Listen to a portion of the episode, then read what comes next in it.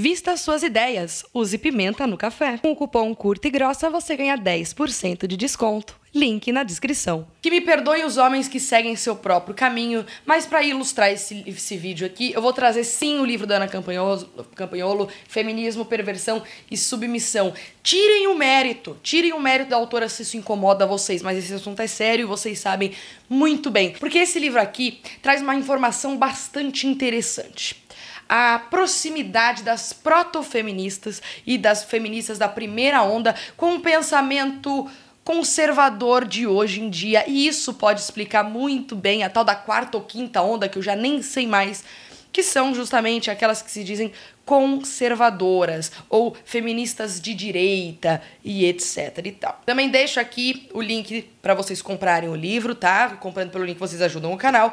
E eu vou deixar um segundo link, que inclusive vai aparecer aqui ou aqui, do canal do Platinho. Um vídeo onde ele onde ele trabalha essa tese aqui das feministas conservadoras lá do início do feminismo. Bom dia, boa tarde, boa noite e vamos ao vídeo. O Estado de São Paulo nunca esteve tão próximo de institucionalizar aquela falácia feminista de que todo homem é um potencial estuprador. Alguém aqui já assistiu Olhos que Condenam? Para todo efeito, é uma minissérie que retrata um injusto e bizarro caso que aconteceu em 1989 nos Estados Unidos. Uma moça foi violada numa praça e ocasionou desse negócio ter acontecido justamente num dia em que um monte de, de moleque negro marcou de fazer arruaça na mesma praça.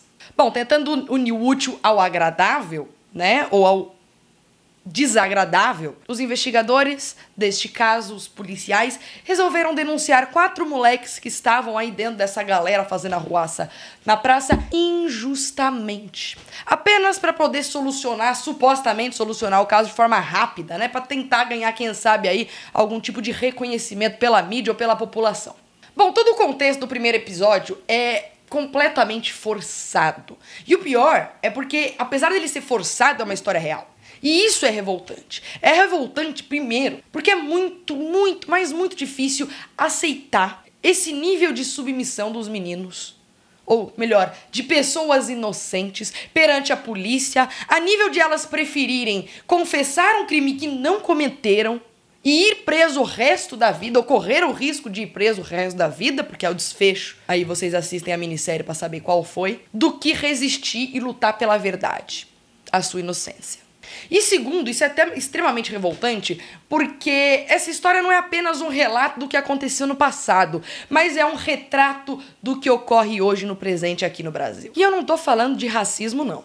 Ontem, depois, eu literalmente desisti de, de assistir o primeiro episódio, finalizar de assistir o primeiro episódio. Eu fiquei um tempinho pensando, sozinha, completamente revoltada. Como que as pessoas se permitem a tal nível de humilhação?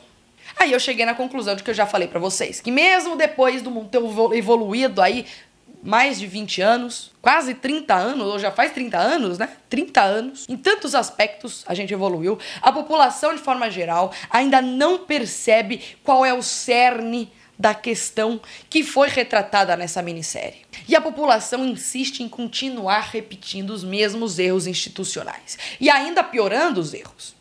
A série tenta passar a mensagem do racismo endêmico na sociedade, mas a mensagem que ela passa é outra. A de que ponto uma pessoa se permite ser subserviente a uma instituição apenas porque ela sabe que ela não tem outra instituição para recorrer. Eu posso fazer uma analogia aqui com a Venezuela. É a mesma coisa que ocorre lá. Você se permite comer carne podre e correr o risco de ter uma infecção sabendo que não vai ter médico, sabendo que não vai ter remédio, sabendo que não vai ter tratamento e morrer. Porque não existe outra forma de alimento. Você se permite ser humilhado pelo Estado, pois sabe que você não tem outra fonte de justiça. Tá, e por que, que eu tô falando sobre isso aqui no vídeo, se o vídeo é a respeito dessa nova lei da Janaína Pascoal, né, aqui no estado de São Paulo?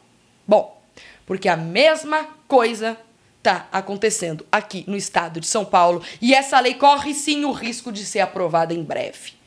Inclusive apoiada por deputados estaduais que se dizem conservadores.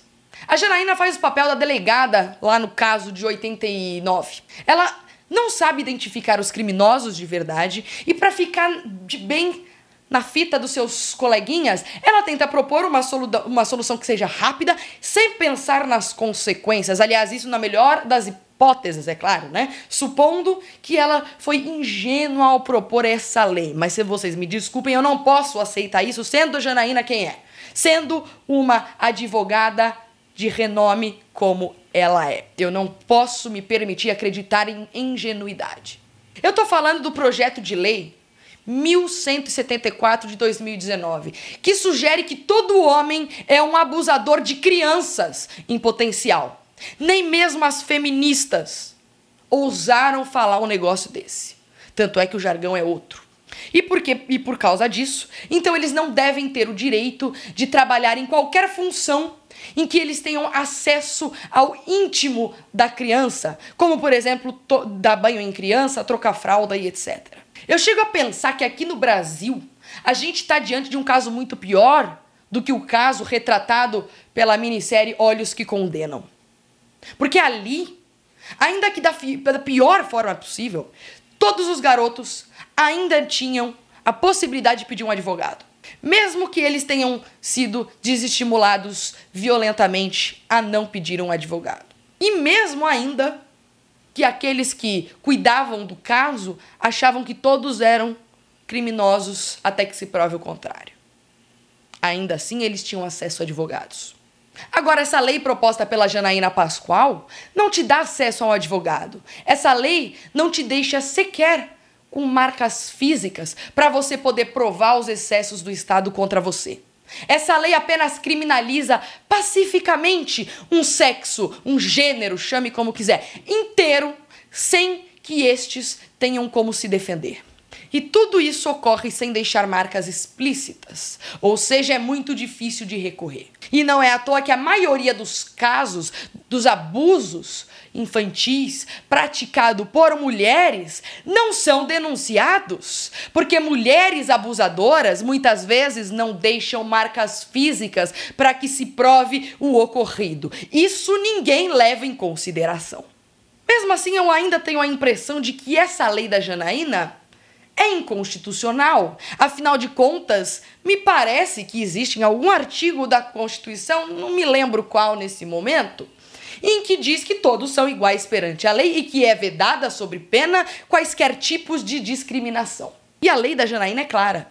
Artigo 1. Na educação infantil, os cuidados íntimos com crianças serão realizados exclusivamente por profissionais do sexo feminino. Artigo 4. No ensino fundamental 1, quando necessitarem de auxílio para usar o banheiro, as crianças serão acompanhadas exclusivamente por profissionais do sexo feminino. Link da lei aqui na descrição e link de uma análise da Sarah Proton aqui na descrição. Eu quero saber qual que é o próximo passo. Vamos proibir homens médicos de se especializarem em pediatria? Proibir que homens dividam os mesmos ambientes que mulheres? Não, pera, isso já existe. Então vamos proibir homens também de fazer psicologia infantil.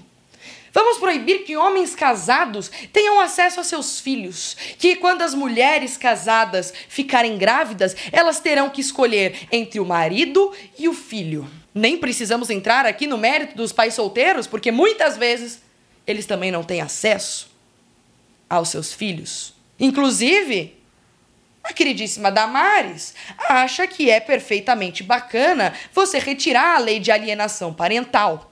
Sabe por quê? Porque a lei de alienação parental ela atinge quase que exclusivamente mulheres, porque elas são as que mais praticam esse tipo de crime. Vamos proibir qualquer acesso masculino a uma criança, afinal de contas, isso é um risco imenso para as crianças e é claro para as mulheres. Eu desconheço qualquer legislação que tenha sido tão discriminatória com qualquer minoria como a, a, a essas de ultimamente em relação aos homens. Nem mesmo na época da escravidão, quando isso é, é, é quando a escravidão era reconhecida pelo Estado como correto, esse tipo de discriminação ocorria. Uma coisa é você ser visto como um não humano, a ser usado de qualquer forma. Isso é bizarro. Agora, tão bizarro ou mais é uma lei que sugere que um sexo inteiro seja um potencial estuprador. Nem mesmo quando mulheres eram reconhecidas pelo Estado como é, propriedades de homens, isso aconteceu com mulheres. Algo assim que criminaliza um grupo social inteiro de forma institucional, eu nunca vi no mundo moderno aqui no Ocidente. Inclusive, eu posso estar enganada e ter casos. Eu não tenho, não tive acesso a eles. O feminismo nunca esteve tão próximo do mundo conservador quanto hoje. E tem assessor parlamentar de deputado conservador mais preocupado no momento com uma leitura tosca, porém inofensiva, como a exigência de que o Estado distribua absorvente íntimo para a mulher em posto de saúde. Eles estão mais preocupados com esse tipo de lei tosca do que como uma lei que vai discriminar todos os homens do Estado de São Paulo. Que a Janaína Pascoal é uma feminista e é uma social-democrata, isso eu já sabia. Agora, eu sinceramente, eu não, não imaginava que ela como uma advogada, estaria disposta a fazer uma lei discriminatória e absurda como essa PL 1174. E esperava menos ainda que seus colegas de partido estivessem tão mais preocupados com distribuição de absorvente do que com a institucionalização de que todo homem é um potencial estuprador. Prestem atenção numa coisa. Se a Janaína é considerada uma feminista tolerável apenas por ela não sair enfiando cruz em anos em praça pública. E, é, e mesmo assim ela é capaz de fazer um absurdo desse. O que esperar das feministas radicais? No fim das contas, eu acho que eu tenho mais medo mesmo é das tais feministas de direita.